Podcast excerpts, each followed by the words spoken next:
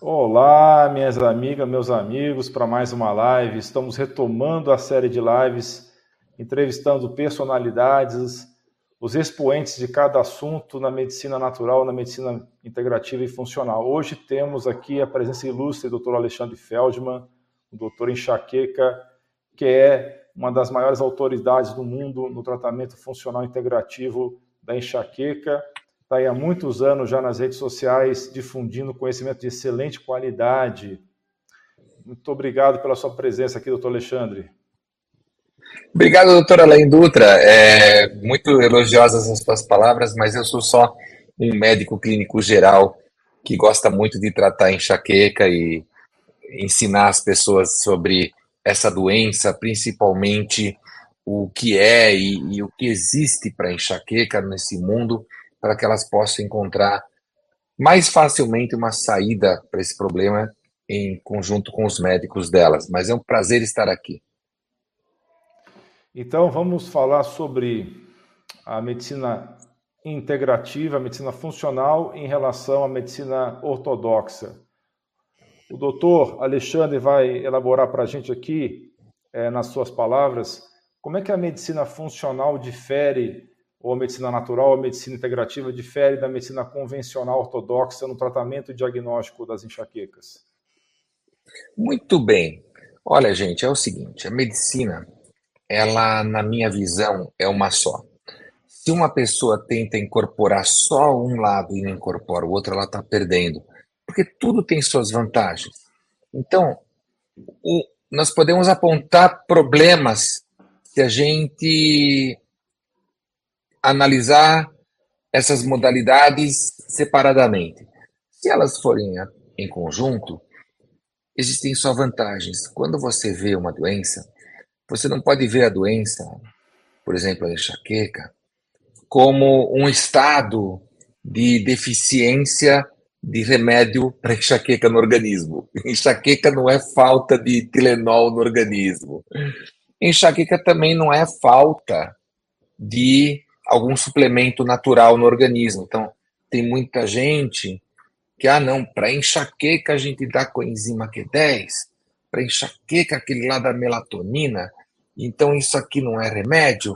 Mas, de novo, muitas vezes, se pensar assim, recai no, nesse mesmo problema, onde como se enxaqueca fosse um estado de deficiência de coenzima Q10 no organismo. Então, nós podemos aplicar tratamentos menos agressivos ou, infelizmente, às vezes mais agressivos, de acordo com a situação de cada paciente. O que eu acho que ambas as medicinas, tanto aquela convencional quanto aquela que tenta encontrar soluções menos agressivas, mais naturais possíveis, devem se concentrar é focar em motivar a pessoa, o doente, a influenciar a causa dessa doença através de mudanças de hábitos e estilo de vida. Porque na hora que a gente está tratando com algum remédio, seja ele natural ou não, a gente está tratando o sintoma. Ah, mas eu estou tratando porque existe aqui uma, uma sei lá, vamos, vamos chutar, uma disbiose, uma disbiose que explica um monte de sintomas. Sim, mas por que, que tem a disbiose? Vai acabar caindo em alguma coisa de hábitos estilo de vida. Ah, mas é porque tem um desequilíbrio hormonal. Mas é porque tem alguma coisa na alimentação que poderia mudar. E aí a gente começa a entrar em alguma solução que a pessoa poderia fazer junto com o médico para então nessa ação conjunta, obter o que nós poderíamos dizer de uma melhora máxima, uma maximização de resultados. O que é uma maximização de resultados? É quando ocorre um mínimo, uma diminuição maior possível da frequência, da intensidade e da duração, por exemplo, da dor de cabeça, da enxaqueca, e dos sintomas associados, porque a enxaqueca não é só uma dor de cabeça, a enxaqueca é um conjunto então, de vamos sintomas. aproveitar aqui, vamos aproveitar aqui queria que o senhor explicasse para a nossa audiência a diferença entre enxaqueca e as outras cefaleias, as, as outras dores de cabeça? Tá ótimo. O que acontece? A palavra dor de cabeça, ela é muito abrangente. Em primeiro lugar, dor de cabeça nunca é uma doença, ela é um sintoma. Quer o exemplo de outro sintoma? Febre. Febre não é uma doença. Ó, eu tô com febre. Tudo bem, mas febre não é doença. Eu tô com dor de cabeça, eu tô com dor de barriga, tô com. Então, isso são sintomas. Sintomas do quê? Aí sim, de uma doença. Existem cerca de 316 doenças no mundo capazes de ter dor de cabeça como sintoma. A enxaqueca é uma delas. Ela tem algumas particularidades, porque muita gente sofre de enxaqueca. Estima-se que até um quinto da população possa sofrer de enxaqueca. Crianças podem ter enxaqueca desde muito novas. Até pessoas com muita idade, nos seus 90 anos, podem aí começar a ter a primeira enxaqueca. Apesar que a enxaqueca ela acomete mais pessoas na faixa, vamos dizer, mais produtiva da vida, faixa reprodutiva também nas mulheres, né? Entre os 15 e os 45 anos é a faixa etária de maior prevalência da enxaqueca. Então, a enxaqueca é uma doença que compreende dor de cabeça como sintoma. E ela é definida por sintomas como dor de cabeça e outros que aparecem em crises. Então, a pessoa tem, dura um certo tempo, depois vai embora, fica como se nada tivesse, aí volta uma nova e assim vai. É uma doença crônica, querendo dizer que a pessoa pode ter episódios dessas crises. Quer uma outra doença que é desse jeito? Asma. Né? A pessoa tem uma crise asmática, aí ela passa um tempo bem, um tempo variável, depois pode ter outra. E se ela está mais atacada, ela tem mais crises. No caso da enxaqueca também. E essas dores de cabeça, que são um dos sintomas da enxaqueca, podem acontecer desde uma vez na vida até todos os dias. Então, muitas vezes, a gravidade do problema é determinada pela frequência. Isso é um ponto importante. A dor de cabeça como sintoma da doença enxaqueca, quanto mais frequente, maior o problema. Ah, mas é frequente e levinha, não é super forte. Ela dá forte às vezes. A levinha eu administro. Às vezes eu não tomo nada, às vezes eu tomo alguma coisa e melhora na hora. Então não me incomoda, não perco qualidade de vida. É só que mostra que o desequilíbrio químico cerebral que causa essa doença está lá todos os dias. Então, dali até ter, começar a ter um quadro que não melhora, é muito fácil. Então, voltando à tua pergunta, enxaqueca é uma doença cuja dor de cabeça é sintoma. Muitas outras doenças, mais de 300, podem ter dor de cabeça como sintoma. Você pode ter um problema metabólico, um problema circulatório, você pode ter um problema inflamatório, uma vasculite, uma sinusite, um resfriado, uma gripe, a pessoa pode ter enxaqueca, uma virose, enxaqueca não, dor de cabeça como sintoma. Então, assim, é fácil a gente imaginar muitos e muitos, muitas e muitas doenças que podem dar dor de cabeça como sintoma. Enxaqueca é uma doença muito complicada porque não tem exame que pega. Não tem um exame que, olha, quando você está com uma doença, vamos chamar de normal, você faz um exame, nós estamos acostumados assim. Deu positivo o exame, olha, apareceu alguma coisa aqui nesse exame de imagem, portanto, você tem tal problema. Na enxaqueca, todos os exames vêm normais, doutora Laim. Ou, se anormais, a normalidade do exame não, não tem nada a ver com o sintoma daquela pessoa. Quer dizer, se, vamos dizer, muitas pessoas que sofrem de enxaqueca podem ter alguma coisa no exame da coluna cervical. Ah, uma hernia de disco, uma retificação na coluna. E, infelizmente, até muitas delas começam a atribuir todo o problema delas a esse problema que deu no exame. Ou deu no exame um problema na ATM, articulação temporomandibular, é, e assim por diante. E aí pode passar anos fazendo tratamentos, quando na verdade o problema mesmo era a enxaqueca, e a enxaqueca é desvinculada de alterações nos exames. Então, essa é uma característica muito muito da enxaqueca. Nós médicos estamos acostumados a confirmar o diagnóstico a partir de exames. Na enxaqueca é confirmado a partir dos sintomas, então dor de cabeça, pode vir a dor de cabeça em crises, né? Crises que duram de 4 a 72 horas, uh, com enjoo. Muitas vezes pode ocorrer o vômito durante a crise, mas não é obrigatório. A claridade comumente incomoda durante uma crise, o barulho incomoda, cheiros incomodam. Se você tenta fazer algum esforço, a dor piora. Então, são características que montam para a gente o diagnóstico. E é, são características queria, eminentemente clínicas. Eu queria fazer um depoimento que há cerca de 12 anos atrás eu tinha muita enxaqueca forte. Foi uma das coisas que me fez me aproximar da medicina integrativa, automolecular, medicina funcional, porque os neurologistas me mandavam tomar propranolol na época, bloqueador de canal de cálcio e outras medidas farmacológicas, e não eram eficazes para mim. No meu caso específico, com certeza para outras pessoas é diferente, tirar o glúten foi o que fez toda a diferença para mim. Inclusive, tem um comentário aqui do Manuel Herzog, depois a gente pode até falar um pouco sobre o que ele escreveu aqui. Sofri com essa dor por muitos anos e médico nenhum nunca me deu uma esperança. Eu também não tinha essa esperança, viu, Manuel? Até eu descobri a medicina integrativa e eu tirei a, a o glúten resolveu o meu problema. Agora, tem vários outros gatilhos para enxaqueca. Eu queria que o doutor Alexandre falasse sobre esses gatilhos.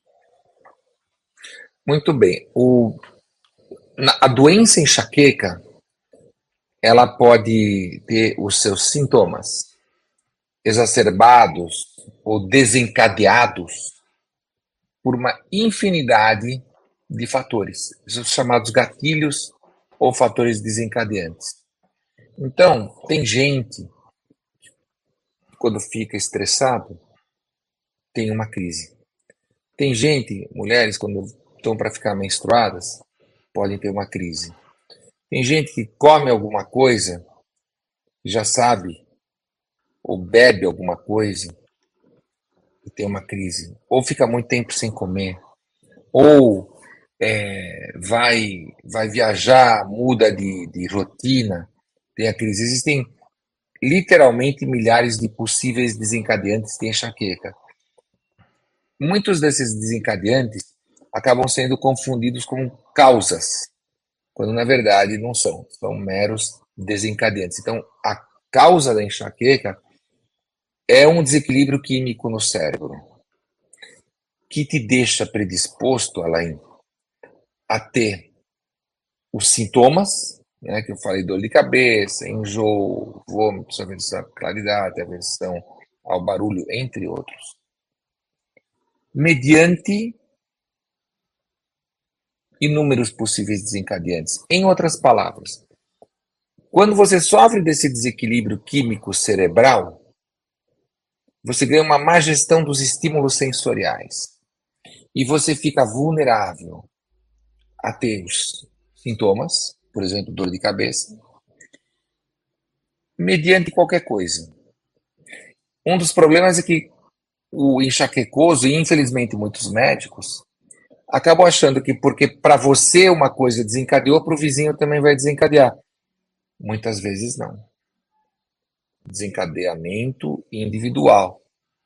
Aí você comentou, por exemplo, que a, se tirou glúten e melhorou.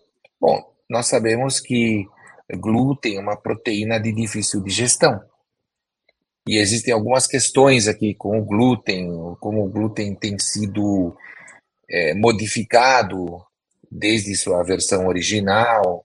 É, isso tudo colabora para piorar a situação. É uma comida de difícil processamento no nosso organismo, potencialmente problemática, e um esteio da indústria alimentícia. Agora, o que, o que aconteceu com você é o seguinte: não é que o glúten desencadeava, o glúten estava por trás da causa. Porque você não comia glúten e imediatamente tinha uma dor de cabeça. É, três e pode ser que você nem imaginava. É, na verdade, é mais do que o glúten. Eu estou colocando aqui o glúten porque você falou, mas é muito, tem muito mais coisa que dá para uma pessoa fazer no seu estilo de vida. No sono também dá para fazer. Além da alimentação, gestão do movimento, gestão das emoções. Mas. Por exemplo, é, né? Tem coisas. Outros, né? Muitas outras, mas, mas é que são coisas que a pessoa não desconfia.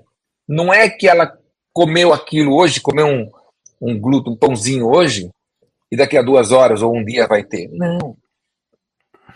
Ela, por causa dos hábitos, do conjunto de hábitos, aí sim ela pode ficar mais predisposta, pode começar a ter problemas. E muitas vezes ela não retraça isso. Então, muito de um bom tratamento é tirar coisas em vez de colocar coisas no tratamento. Então, às vezes, mais importante do que o que, que eu como é o que eu não como, o, o que eu faço é o que eu não faço, entendeu? Então, existem alguns desafios para quem sofre de enxaqueca. No sono, por exemplo, dormir cedo é uma coisa muito importante. E a pessoa vai falar assim, não, mas eu sempre dormi tarde, nunca tive problema nenhum. É, mas é que você não sente. Só que é o teu todo dia, dia a dia, que pode então acabar resultando em você doente. Então, se você quer sair desse ciclo de doença, é muito importante repensar, por exemplo, teu sono. Sem dúvida, o sono é muito importante, o equilíbrio hormonal é muito importante, estar com o mínimo de inflamação sistêmica é importante, atividade física é importante. Aí eu gostaria que o senhor falasse a respeito do papel da serotonina como neurotransmissor e também dos equilíbrios hormonais no, na gênese da enxaqueca e também me falar se existem hoje teorias consolidadas que explicam ou as teorias mais comuns que explicam a enxaqueca, da gênese da enxaqueca. Então, a gênese da enxaqueca, quem falar que sabe, está mentindo, porque isso ainda está em estudo. O que existe são hipóteses. Uma das hipóteses tem a ver com o neurotransmissor serotonina. A serotonina é tida por muitos como o neurotransmissor da felicidade, o neurotransmissor que é bom ter bastante. Olha, vou subir minha serotonina porque isso vai ser bom. muitos remédios preventivos de enxaqueca têm como objetivo elevar os níveis de serotonina no, nas fendas sinápticas. Uh, mas mesmo assim, a serotonina não é o, o, o, o, mocinho que todo mundo pensa. A serotonina é importante porque ela é um neurotransmissor de ordem inibitória. Então, realmente, ela está presente numa área da base do cérebro que tem por função inibir a passagem de estímulos sensoriais excessivos para o cérebro. Então, se isso não estiver funcionando direito, começa a passar o que não era para passar. Só que não funcionando direito não quer dizer necessariamente que está faltando, pode estar tá sobrando. Ninguém pede que exista a teoria de que esteja sobrando. Inclusive, ela é mais provável, na minha opinião, do que dizer que está faltando serotonina. Por quê? Ué, ah, mas os remédios eles é, aumentam a serotonina o paciente melhora, os preventivos, como é que você pode dizer que então o problema pode ser um aumento da serotonina? Muito simples. Vamos pegar uma pessoa que ela fica numa sala com um som muito alto dia e noite. Depois de um tempo, ela vai começar a se queixar de perda de audição. Ela falava: me chama um médico aqui que eu tô, não estou ouvindo o som dessa sala. As pessoas que falam comigo, eu estou ouvindo muito baixo. Então, o que está acontecendo? O ouvido ensurdeceu por causa do som alto. Ah, o som é bom, vamos aumentar o som, vamos colocar um amplificador aqui. Você está tratando direito essa pessoa? Possivelmente não. Por quê? Porque o melhor era fazer uma coisa totalmente contraintuitiva, que era baixar aquele som que já tem. Então, de novo, olha, é, existe um papel da serotonina. É, a serotonina é um dos principais neurotransmissores inibitórios numa área específica na base do cérebro e cujo desequilíbrio pode então resultar nessa, nesse, nessa má gestão dos estímulos sensoriais. E essa má gestão dos estímulos sensoriais pode se traduzir na enxaqueca, mas pode também se traduzir em depressão, ansiedade, pânico, fibromialgia, que é aquela dor no corpo inteiro, que não é só na cabeça, transtorno obsessivo compulsivo, transtorno bipolar, é, do déficit da atenção, enfim, várias são as possíveis manifestações diferentes do mesmo desequilíbrio químico cerebral envolvendo o mesmo neurotransmissor como principal aí a serotonina, tanto é assim que os mesmos tipos de remédios são usados para todas essas doenças que eu te falei, que eu mencionei agora. E o segredo aqui é entender que as duas coisas podem estar acontecendo e que nós não sabemos tudo ainda. Nós não sabemos tudo.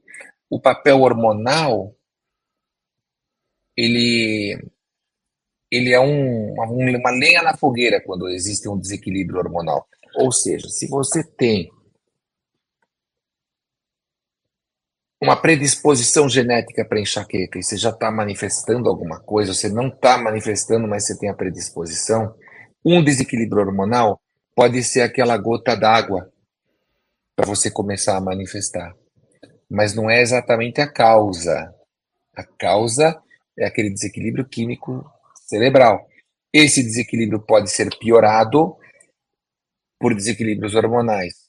Pode ser enfatizado por equilíbrios hormonais, os mais variados, desde uma aldosterona baixa até uma dominância estrogênica.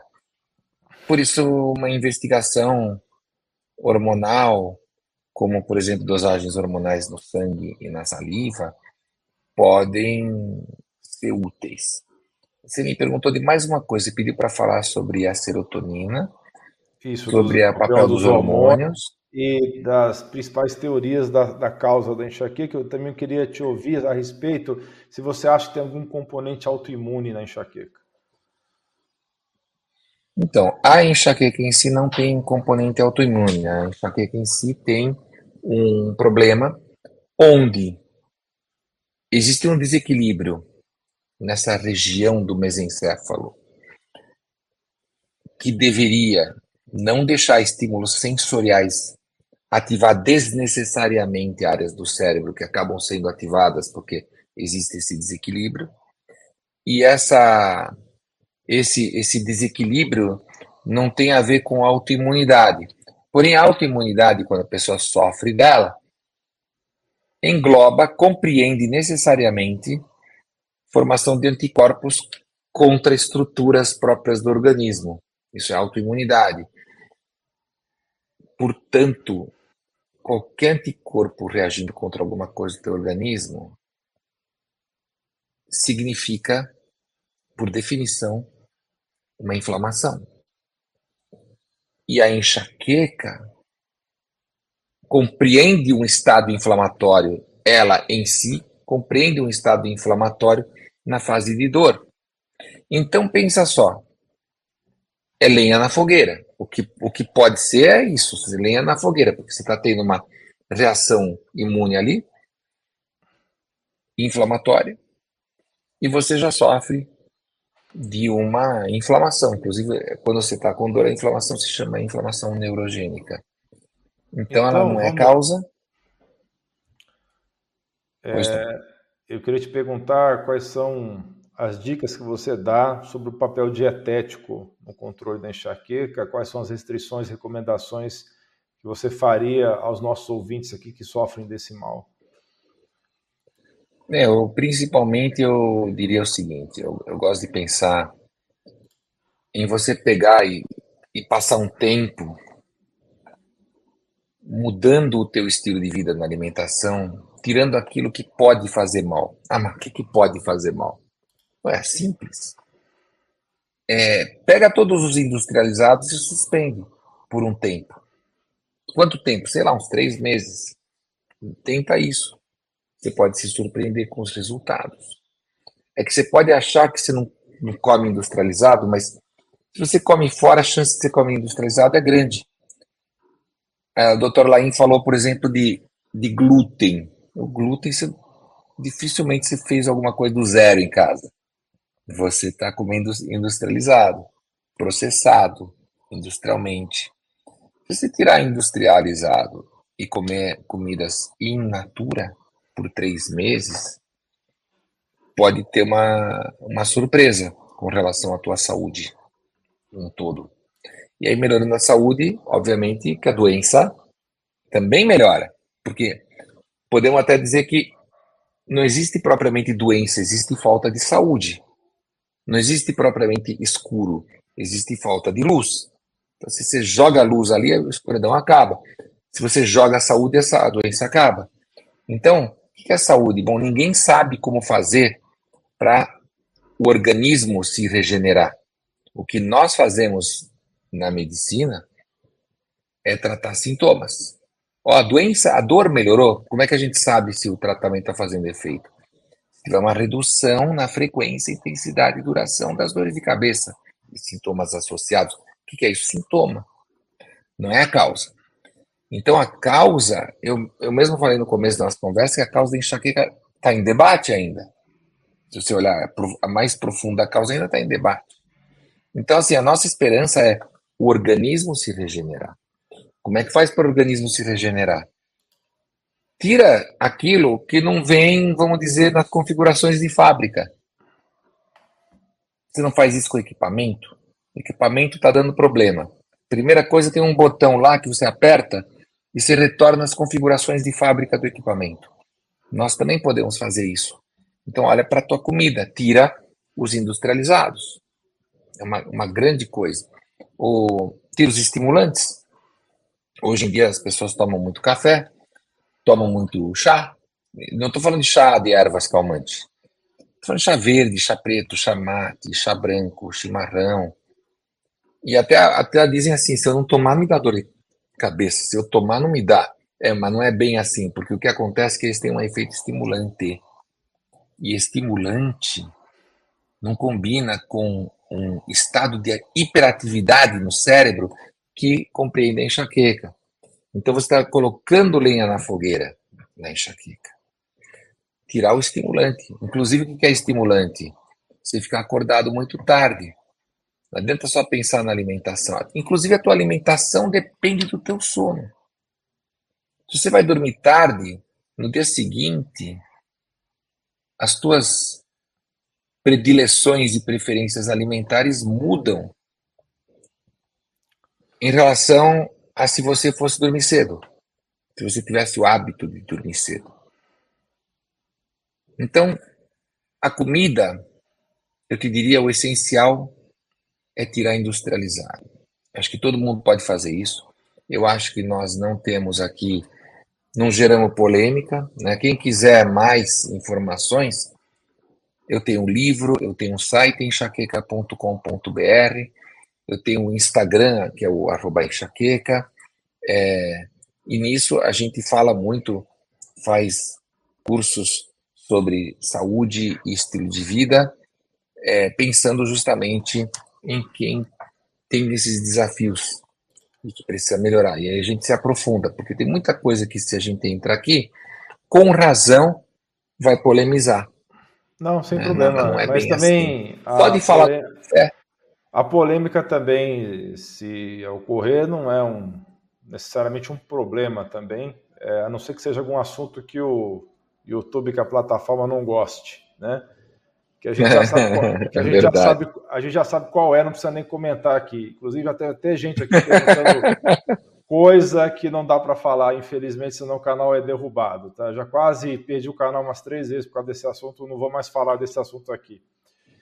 Bem, vamos lá. Eu queria. Mas enfim, eu acho que assim, tirar o, o industrializado, em geral, já é bem difícil, difícil o suficiente. Sim, sem dúvida. É, e, e aí isso compreende farináceos. É, quer umas, umas, uma outra dica sobre alimentação? Sim. É, nós tamo, muita gente hoje está fazendo muitas refeições por dia. Isso está errado. A gente devia, porque o teu ancestral não fazia, não tinha tanta comida disponível.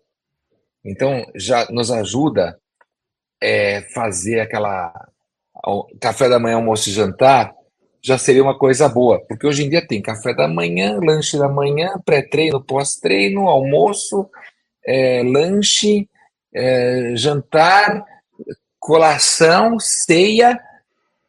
Isso não é bom em vários sentidos. A gente precisa de um tempo de descanso do nosso sistema digestivo para funcionar Sem melhor. Sem dúvida, isso é muito e precisa, importante. quando né? vai comer, o jejum comer é alimentos de. Exato, aquele, o jejum que você tem entre uma refeição e outra já, já bastaria. Uma coisa legal é trazer teu horário da última refeição para o quanto mais cedo. Lembra dos nossos ancestrais? Eles comiam cedo. Eles moravam lá na área rural e jantavam cedo. Entendeu? Sim. Eu tô, tô me admirando que eu tô conseguindo ver umas perguntas aqui, é muito legal aí. É, eu tô colocando aqui na tela para as pessoas verem que a gente está vendo os comentários aqui. Vamos comentar um pouco sobre a interação com o pessoal que está ao vivo aqui. Ó, o Manuel comentou aqui que sofreu por muito tempo com essa doença, foi meu caso também. Não sei se ele resolveu o problema, Manuel. Se você quer fazer alguma pergunta aqui, aproveita que o especialista está aqui com a gente aqui, viu? Não sei se você resolveu aí a sua enxaqueca, mas comenta aí, Manel, se você resolveu.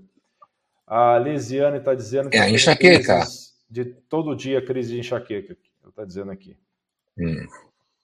É, ah, o que a Lisiane falou, eu já tinha comentado no começo da nossa live. É uma, uma pessoa pode ter dores de cabeça todos os dias. Inclusive pode ter crise de enxaqueca todos os dias. Uma crise ela pode durar entre 4 e 72 horas, mas se ela durar 4, ela pode vir hoje, pode vir amanhã. Eu já tive, depois. eu já e tive existe... de 48 horas já, quando eu tinha. Pois é. E, eu, e existe aquela dor de cabeça que não é a crise também. Você tem aquela dor, vamos chamar de leve ou moderada. Quem não tem pensa que leve é ok, mas é péssimo, né?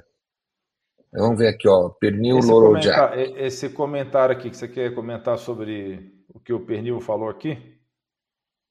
Então, tive inflamação crônica por chumbo agrotóxico, fiquei com muita enxaqueca, estou tratando por algumas vezes, tenho um pouco de dor no lado direito em pontos específicos. Pode ser linfoma.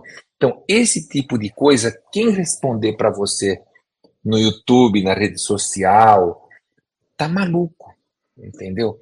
Porque aí fazer um diagnóstico para uma pessoa, eliminar uma doença por rede social é, é, é, um desserviço, vamos dizer assim. Então deixa quieto, vamos, passa num médico em consulta, perfeito? É, teve aquele outro lá, o Manuel, que falou que é, o médico não deu esperança dele se curar. Olha, a enxaqueca é uma doença crônica de difícil tratamento. Então, por isso que nós médicos relutamos muito em falar né, que não tem cura, né? Não tem cura quer dizer que a medicina não cura, quer dizer que o médico não cura, quer dizer que os remédios não curam, é, as intervenções externas não curam. Como eu disse no começo, servem para aliviar teus sintomas. E nisso podem ter intervenções menos agressivas e mais agressivas. Uh, mas a cura, se existe, ela está dentro de cada um de nós e não no médico. Isso só dá mais importância aos teus hábitos e estilo de vida.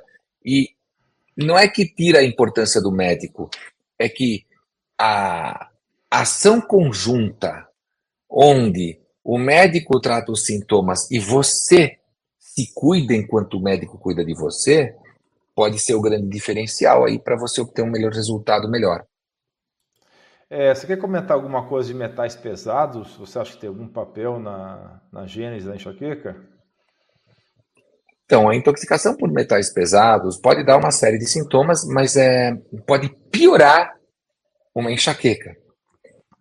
Pode gerar dor de cabeça causada pelo excesso dos metais pesados, mas aí não é enxaqueca. Aí é um outro diagnóstico. Se a gente pensar a rigor na enxaqueca, eu estava falando de estados tóxicos, até mesmo de comidas. Ó, você está comendo muito de uma coisa que não é boa e para você processar isso, está onerando o teu organismo. E aí você não consegue se resolver e as doenças aparecem. Imagina com metais pesados, né? Agora, no sentido de enxaqueca, uma intoxicação por metais pesados. Se você tem enxaqueca, a enxaqueca piora. Mas ela não é a causa da enxaqueca. E ela também pode dar outros tipos de dor de cabeça. Perfeito? Aproveitando que o comentário da Vanusa, você quer comentar algo a respeito dos medicamentos mais o, convencionais, as drogas, dos fármacos, dos efeitos colaterais, qual é a estratégia que você tem para reduzir esses efeitos colaterais de medicamentos como o topiramato, que é o caso dela aqui? Sim, a Vanusa Conceição comenta que tomando topiramato ela não se sente bem. É uma, uma constante, uma tônica com os remédios é, farmacêuticos são os efeitos colaterais. Então a gente tem que, quando dá um remédio, achar um que dê o mínimo possível de efeitos colaterais e cujos efeitos colaterais não sejam piores para a qualidade de vida da pessoa e até para a segurança da pessoa do que a doença em si. Então isso é, isso é uma coisa complicada no, na enxaqueca, porque na medicina a, a principal preocupação do médico é não agredir o paciente. E aí muitos remédios fazem exatamente isso. Então vamos pegar o caso da enxaqueca. A pessoa vem no médico, tá cheia de dor, mas os exames, digamos, no caso daquela pessoa, estão todos normais. Teu exame de sangue está normal, teu ultrassom está normal, e assim vai. Tá, teus exames de ressonância, tudo mais, estão normais. E o médico dá um remédio. Vamos dizer o topiramato. Topiramato pode ter efeitos colaterais.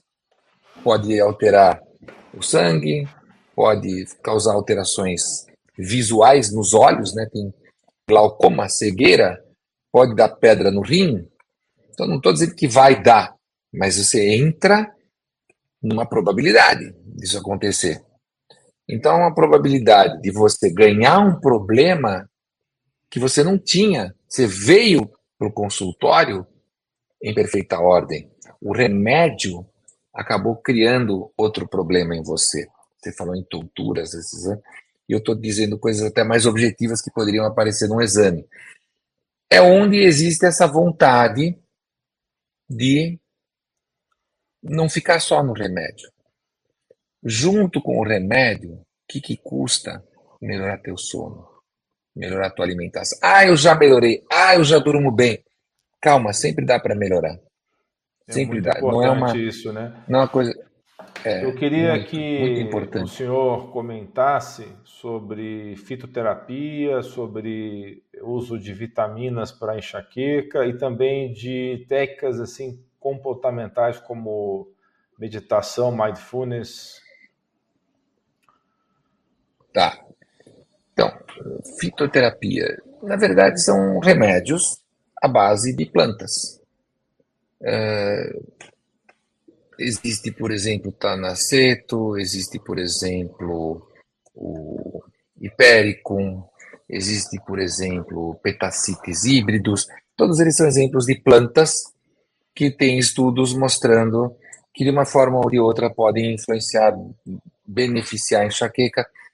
E alguns estudos comparam o uso de algumas dessas plantas com remédios mais amplamente usados convencionalmente para enxaqueca com antidepressivos e colocando resultados parecidos, falando assim, bom, mas esse é a planta, então ele vai ser menos agressivo para você. É, de certa forma, podemos concordar, mas, de novo, seja planta, seja remédio, o melhor, que nem se você perdeu o começo dessa nossa conversa, nesse começo eu falei o seguinte, olha, você vai tomar o, o remédio, o médico deve buscar para o paciente o tratamento mais apropriado. Eu que gosto muito dos tratamentos menos agressivos possíveis, não relutaria em dar um remédio farmacêutico se eu achasse que é o caso. O problema é quando eles, essas substâncias naturais não estão no, no repertório. O cara não sabe, não faz ideia de como é que trata com essas, essa, esses recursos. Vitaminas, olha, você tem, por exemplo, todas as vitaminas do complexo B, B1, B2, B6, podem ser benéficas. E é só vitamina do complexo B, uma altíssima segurança. Então pense em, em vitaminas do complexo B.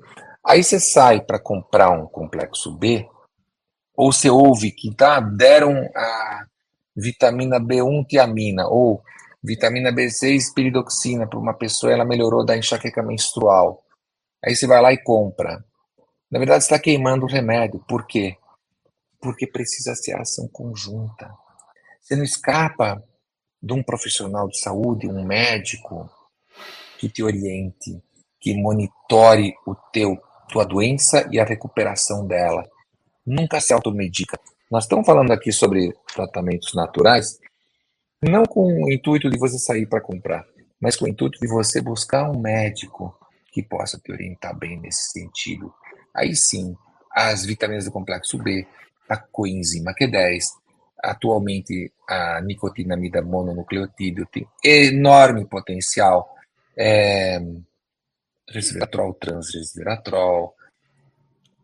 As possibilidades são, são muito grandes. É, outros antioxidantes, glutationa, é, enfim, como a gente poderia falar em drogas.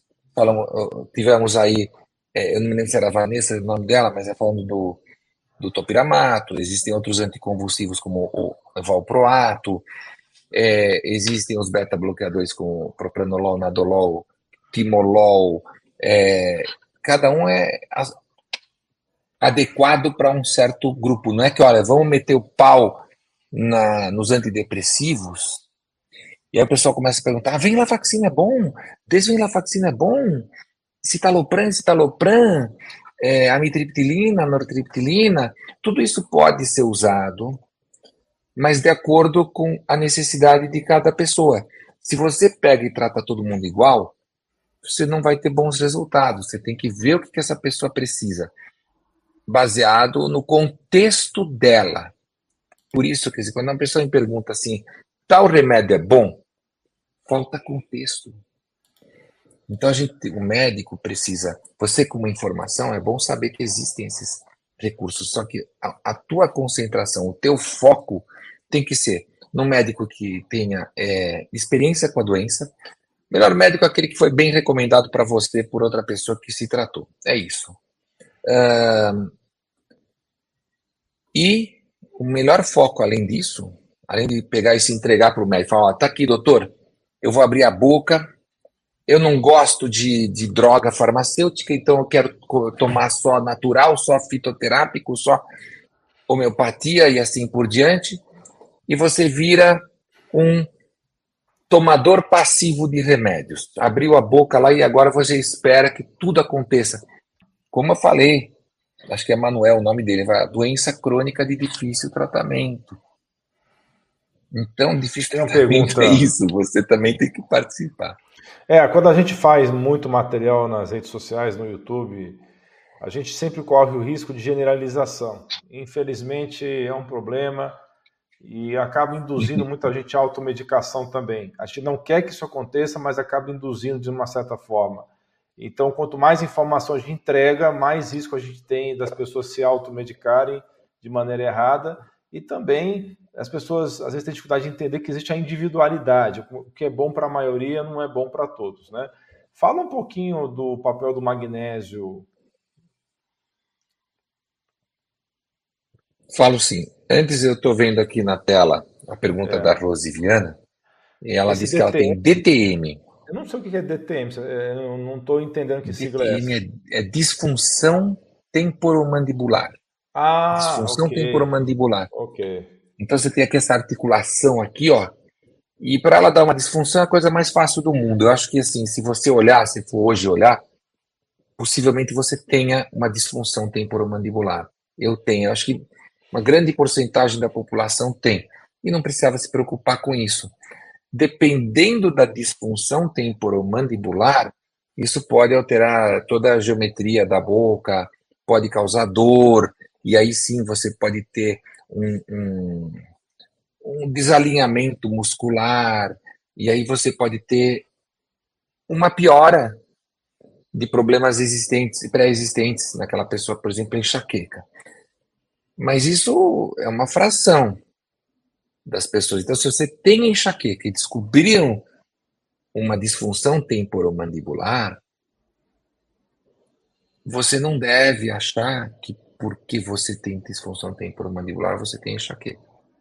Tem que ter uma investigação mais profunda e até tem que tentar tratar a enxaqueca sozinha, em vez de tratar a disfunção achando que é enxaqueca. Trata as duas coisas com os seus devidos tratamentos. Não, não, não abandona, não menospreza tratamentos na tua articulação temporomandibular se eles estiverem indicados. Mas não vai com a esperança que porque você está fazendo esses tratamentos vai necessariamente melhorar a tua enxaqueca. Dito isso, vamos responder a pergunta do Dr. Alain Dutra sobre o magnésio. Qual que é do magnésio? Bom, o magnésio, o elemento magnésio, tem a propriedade, dependendo da dose dele, de bloquear canais intracelulares de cálcio voltagem dependentes. O que, que é isso? São pequenos poros localizados nas membranas celulares que, quando se abrem, e se eles vão se abrir ou não depende da diferença de voltagem entre o interior e o exterior da célula, quando se abrem, deixam entrar cálcio. Existe muito mais cálcio fora, várias ordens de grandeza, mais cálcio fora do que dentro das células. Então, se aquele poro abre, naturalmente o cálcio vai entrar. E qual a relevância disso? Quando entra o cálcio nas células, isso é um sinalizador, é um cell signal, é um sinalizador celular. Ah, mas sinal do quê? Depende da célula. Se for um neurônio, é um sinal para ele disparar menos. Desculpa. Se for um neurônio, é um sinal para ele disparar mais, mais facilmente. É um neurônio mais estimulável. Quando você bloqueia esses poros intracelulares de cálcio, você está fazendo o contrário, você está fazendo disparar, disparar menos. Então, o magnésio pode fazer isso. E, e tem remédios para isso. Eles chamam, é, em medicina, eles apelidam de bloqueadores de cálcio. Não fala bloqueadores intracelulares de cálcio é, voltagem dependentes entendeu? É, mas é isso, o magnésio, no fim das contas, em outras palavras, é um mineral natural que acalma o cérebro. A dosagem é individual, tem gente que vai ter uma, um resultado com doses menores, tem gente que vai ter resultados com doses maiores. Uma dose excessiva de magnésio na via oral pode dar diarreia. Fora isso, o magnésio costuma ser bastante seguro, inclusive usado em grávidas em situações de pré-eclâmpsia, eles dão injeções de sulfato de magnésio na, na mulher que está numa situação de risco de vida ali, pré-eclâmpsia. Então, o magnésio é seguro. o, mas não é para você se automedicar, porque cada pessoa pode ter os seus, as suas contraindicações. Mas, em geral, ele é muito mais seguro que uma droga farmacêutica, é isso que eu quis dizer. É um mineral pode dar diarreia em altas doses na via oral, e essa alta dose depende de cada um. Ah, mas eu já tenho intestino preso, então para mim é bom. É, mas com diarreia você não vai absorver bem os alimentos, né? Foi embora, e aí você vai ficar doente, porque vai te faltar nutrientes. Então, de novo, existem complexidades nisso, não se automedica. Além do que, você, o médico pode aproveitar uh, e com esse magnésio, porque você não pega só magnésio, e dá para uma pessoa. Você tem que, esse magnésio, para ele ficar, para ele se diluir, para ele ser incorporado no nosso organismo, ele precisa estar ligado alguma outra substância química. Ele pode ser um sal de magnésio, por exemplo, cloreto de magnésio, óxido de magnésio, ou ele pode ser um quelato de magnésio, onde esse liga, por exemplo, um aminoácido. E aí esse aminoácido, ele pode, ele também tem uma função. E assim, você tem, por exemplo, o treonato de magnésio, onde o magnésio está ligado à treonina, que é um aminoácido. E aí, quando esse treonato de magnésio, ele tem uma melhor absorção pelo intestino, ele tem uma penetração maior no cérebro, que é onde a gente quer, de certa forma, tratar. Você tem o glicinato de magnésio, então a glicina tem um papel importante para fazer glutationa, para fazer um monte de coisa, muito legal.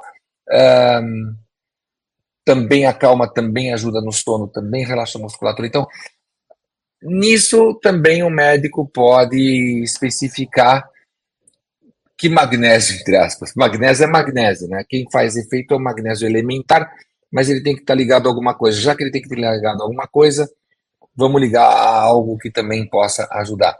E aí que vem aquelas perguntas: ah, mas o dimalato, ah, mas o bisglicinato, ah, mas o treonato, e assim por diante. Depende de cada caso, como eu acabei de falar, do que, que a gente quer. Às vezes você dá dois magnésios, dois quelatos de magnésio. E assim vai. Quer falar um pouquinho sobre enxaqueca pré-menstrual, falar sobre enxaqueca da pessoa que está no climatério também? Muito bem. Olha, a enxaqueca pré-menstrual é, é uma conhecida bastante comum de quem sofre de enxaqueca. Às vezes a pessoa não sofre de enxaqueca o resto do mês e vai ter enxaqueca bem na fase é, pré-menstrual ou no dia que, que desce a menstruação. E aí o que acontece? Um desequilíbrio com a progesterona normalmente é o que acontece. Ou seja, muitas vezes a mulher não ovulou por vários motivos. Um deles é pílula, mas outros é, é fatores ambientais e comportamentais, estresse, enfim, aí a pessoa não ovulou. E ao não ovular, ela não produziu uma substância que produziria, chamada progesterona. A progesterona, ela é fabricada no corpo lúteo. O corpo lúteo é aquela casinha vazia do óvulo que ovulou, mas se não teve ovulação, não teve óvulo, não teve corpo lúteo, não teve progesterona. A progesterona tem um papel no cérebro de acalmar. Pega, por exemplo, uma grávida que está lotada de progesterona, normalmente a grávida é zen e começa a ter pouca enxaqueca. Ah, mas eu estou grávida e tenho mais. É, mas a estatística mostra que diminui muito a enxaqueca na gravidez por conta dos níveis elevados de progesterona numa, numa gravidez saudável. É, e aí a ausência dela, pela falta de ovulação, normalmente não, não em um, um único mês, mas sempre, causa uma coisa chamada dominância estrogênica. Então, ou seja, níveis normais de estrogênio para aquela época do mês começam a ficar desproporcionais em relação à progesterona. E isso parece também piorar porque o estrogênio também tem uma ação no cérebro, só que enquanto a progesterona tem uma ação calmante, o estrogênio tem uma ação estimulante do cérebro. Então, isso pode justificar muitas enxaquecas menstruais. Outra coisa que pode justificar enxaqueca menstrual, lembra que eu falei no começo da nossa conversa que enxaqueca é um desequilíbrio químico cerebral que pode se manifestar com sintomas, né? Dor de cabeça, e demais sintomas mediante qualquer coisa. A mera flutuação normal dos hormônios, aí estou falando normal, pode também desencadear. Não é obrigado a ser anormal a flutuação. Então, nesses casos, é focalizar o tratamento da enxaqueca e não algum desequilíbrio hormonal, afinal não existe. Ou se existir, é é, também tem que tomar cuidado para não microgerenciar o organismo das pessoas, achando que você é o grande gerenciador dos hormônios. Tem muitos momentos em que, às vezes, temporariamente, você tem algum. Até tem uma chamada de desequilíbrio, alguma variação, mas logo depois, isso, se você continuar se monitorando, poderia não ter mais. Então, cuidado para não saltar a conclusões só porque você viu um exame, né? É isso sobre enxaqueca menstrual. comentários aqui é, perguntando se tem algum papel de vírus na enxaqueca e tem alguém perguntando se existe alguma correlação entre enxaqueca e AVC. Pois não. É, AVC é acidente vascular cerebral. É, existe aí muita gente falando que, meu Deus do céu, se você tem enxaqueca, enxaqueca com aura, então, daqui a pouco eu falo sobre o que é aura. É, você ter um AVC, olha, você está muito arriscado tal. Você tem que entender uma coisa. Uma, uma coisa é a teoria, outra coisa é a prática. Na prática, não. Não tem um risco é, que você tenha que se preocupar. Por que, que eu estou falando isso? Porque, conforme eu já falei no início, estima-se que até um quinto da população sofre de enxaqueca. Então, você está falando aqui de uns 30 milhões de brasileiros, fácil. E você não tem milhões e milhões de pessoas tendo AVC por causa da enxaqueca. Se, tem um, se tiver um número muito, muito, muito baixo, entendeu? Que ele, não, ele é desprezível. O que eu quero dizer é essa não deve ser a tua principal preocupação. Como não é tua principal preocupação sair na rua e ficar com medo de ter alguma algum atropelamento, alguma coisa assim, acidente de trânsito, você não sai já morrendo de medo. O enxaquecoso também não é para sair de morrendo de medo de um AVC. Perfeito? A outra coisa que você perguntou qual era? É, perguntaram se vírus tem algo a ver com enxaqueca.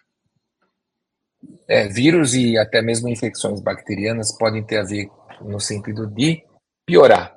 Então você estava bem ou estava mais controlado e aí entrou uma infecção urinária, por exemplo, bacteriana, e piorou.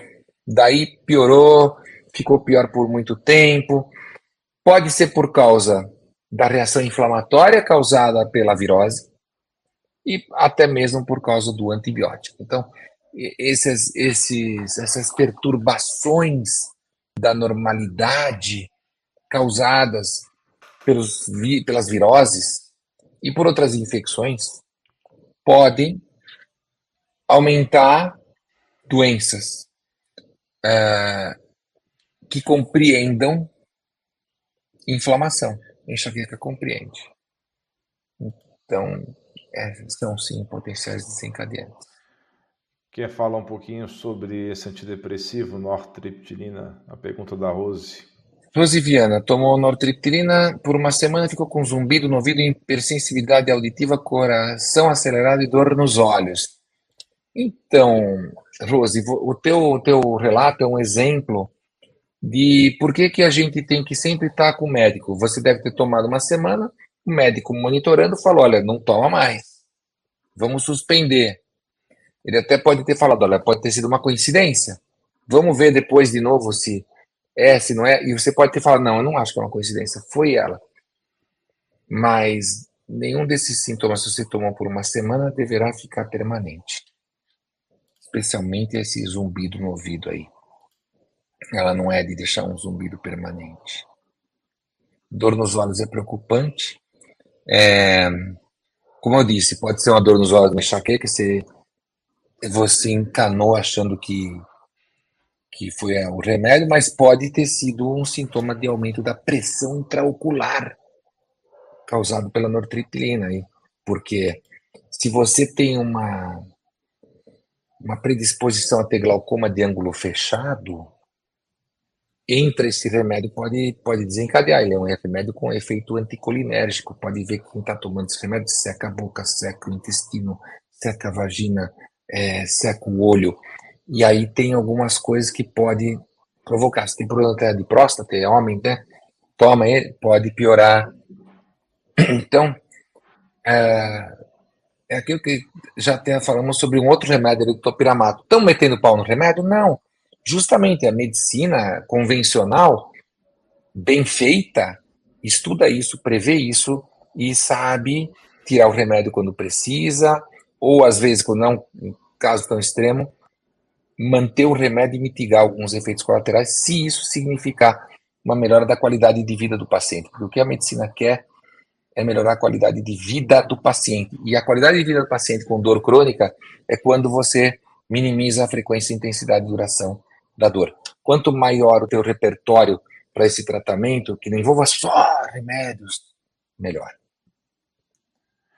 Estão perguntando se sinusite pode ser gatilho para enxaqueca. Eu acho que você já respondeu isso de uma maneira indireta. É, tudo nesse mundo pode ser gatilho para enxaqueca? Essa é uma boa pergunta que gera uma resposta que vale para todo mundo. Então, tudo que você está pensando, não pergunta, porque eu vou dizer assim: tudo nesse mundo pode ser gatilho se você sofre de enxaqueca. Qualquer saída da rotina, até saídas boas. Se eu começar a falar muita piada aqui, você começar a dar muita risada, só pela saída da rotina, você pode ter uma enxaqueca. Fazer uma coisa boa, olha, faz exercício. Nós falamos que Gestão do movimento é uma coisa boa. Você sai dessa live e fala: quer saber? Amanhã eu vou fazer exercício, bastante. Aí você faz, saiu da rotina, nem, nem fez tanto assim, mas já deu. Então tem que ser tudo paulatino, mesmo mudanças boas de estilo de vida. Quer comentar um pouco sobre isso que está na tela aí? Que ela é bem uhum. Reativa. Então tá certo. É Maria, Maria Ide, Maria Ide Buri. A Maria Ide, ela fala assim, e ela deve ter um problema sério com isso, que, que ninguém dá muita bola quando ela fala assim, a maioria dos remédios me, me dá enxaqueca das piores. É, tá aí, ó, é, é aquela paciente chata que, né, tudo pior, né? eu nem tenho remédio, você já está dizendo que vai dar, inclusive vitaminas, inclusive suplementos alimentares. Pô, até remédio natural, Maria Ide, que absurdo, não sei o quê.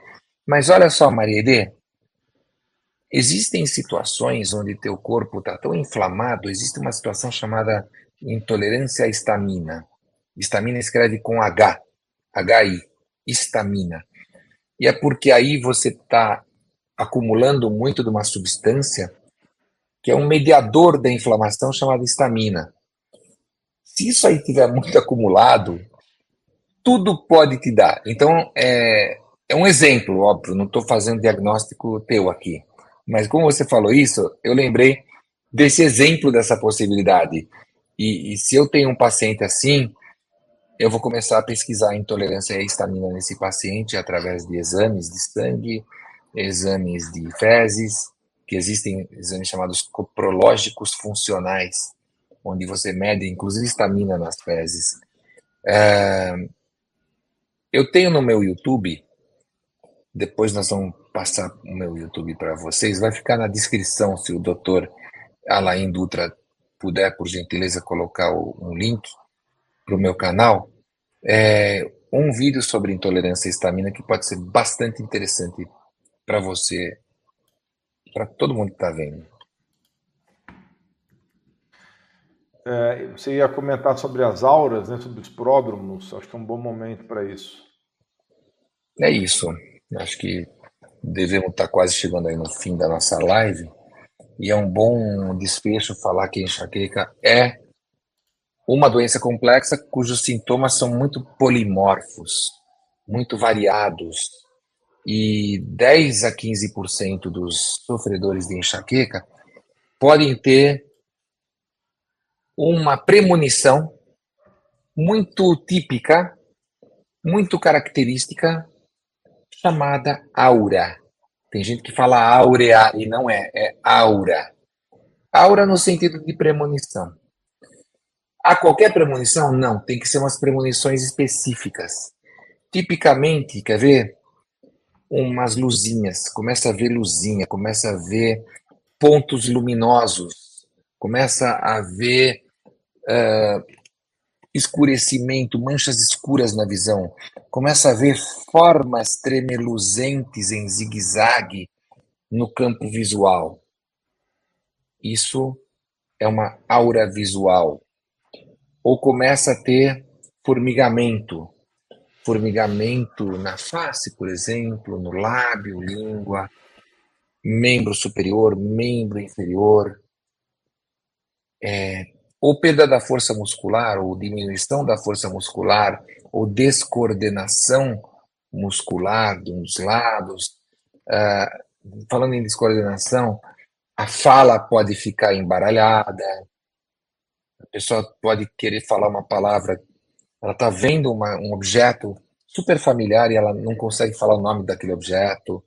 Uh, todos esses sintomas, não precisa ter todos, estou dando alguns exemplos. Tem ela pode sentir que está caindo num abismo, está levitando.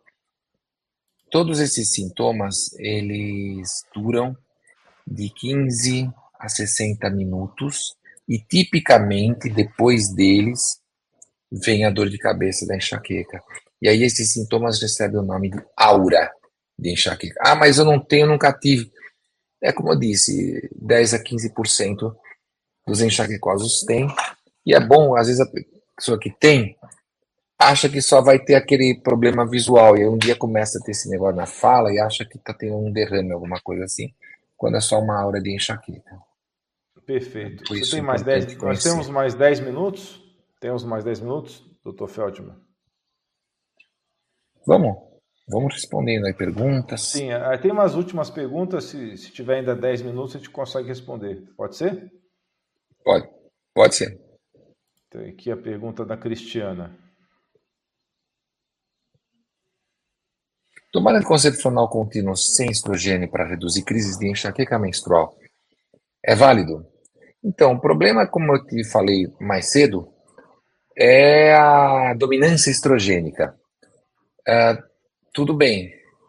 O grande problema é o que, que vai ter no lugar desse estrogênio, que agora vai vir sem estrogênio. Ah, vai ter progesterona.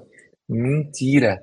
Dá uma olhada no rótulo, no, na composição desse anticoncepcional e vê onde está escrito progesterona. Não vai estar.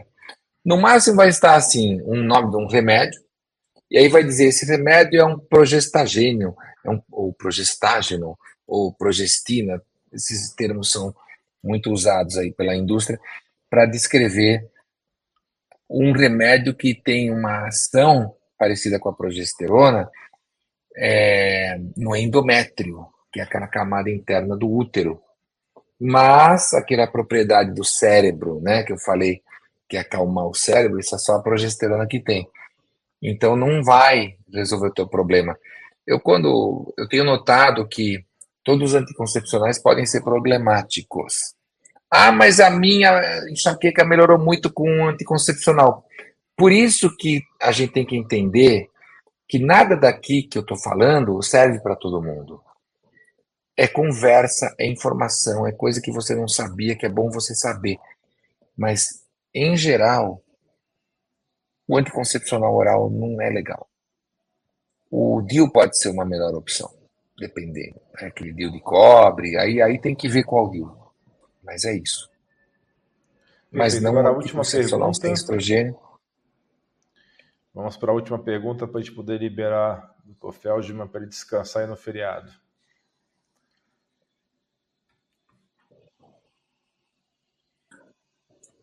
Pode falar um pouco sobre o uso do CBD, que é o canabidiol, para controle das crises da enxaqueca? Na verdade é o seguinte, a, a proposta é ele, o canabidiol, servir como preventivo. Então a pessoa faz uso todos os dias e porque está fazendo uso, esperar uma melhora, uma diminuição da frequência, diminuição da intensidade, da duração. É, eu já tenho experiência, já tive oportunidade de prescrever para aqueles pacientes com enxaqueca mais, mais é, desafiador, desafiadora. E posso dizer que eu não fiquei nada impressionado com os resultados da enxaqueca. Eu usei produtos de boa qualidade. Eu acho que está cedo para fechar a opinião, mas por enquanto a minha opinião não é favorável. Não é. Tem opções muito legais, como os anticorpos monoclonais e as mudanças de hábito e estilo de vida, sempre, na minha opinião, Bem, pessoal, associadas aos tratamentos. Você que está assistindo esse vídeo, essa live, e depois você que está assistindo também quando o vídeo já vai estar gravado e sofre de enxaqueca, dá uma passadinha no canal do Dr. Alexandre Feldman, o Doutor Enxaqueca, está passando aí no, no, fundo da tela, vocês estão vendo aí passar e rodar o link, mas eu também vou colocar na descrição, no primeiro comentário, o link do canal dele. Vai ter muito mais informação sobre esse assunto. E eu me sinto muito grato de ter a tua presença hoje, doutor Alexandre, pela sua é, questão de ser muito proficiente nesse assunto, a sua calma, essa tranquilidade de explanar os assuntos e o seu bom senso. Então, muita gratidão por estar aqui conosco. E vocês, então, vão ali se inscrever no canal do Doutor Enxaqueca para aprender cada vez mais sobre esse assunto. Algumas palavras finais? Agradeço a doutor Alain Dutra pela hospitalidade aqui no canal dele. É, continuem assistindo, porque eu também sou assinante. E é uma honra para mim estar aqui. E é uma alegria falar sobre enxaqueca para você que sofre desse problema, falar informações, conhecimento. Sempre conhecimento é o melhor tratamento, informação é a melhor prevenção. Obrigado. E eu que agradeço. Pessoal, muito obrigado pela sua audiência. E toda semana nós vamos fazer lives aí com pessoas muito proeminentes nos seus campos de atuação. Vamos ver qual que vai ser o profissional da semana que vem, mas fique ligado que a gente vai tentar fazer isso fixo de quinta-feira às 19 horas. Muito obrigado a todos vocês, um grande abraço, um beijo no seu coração. Você é fera!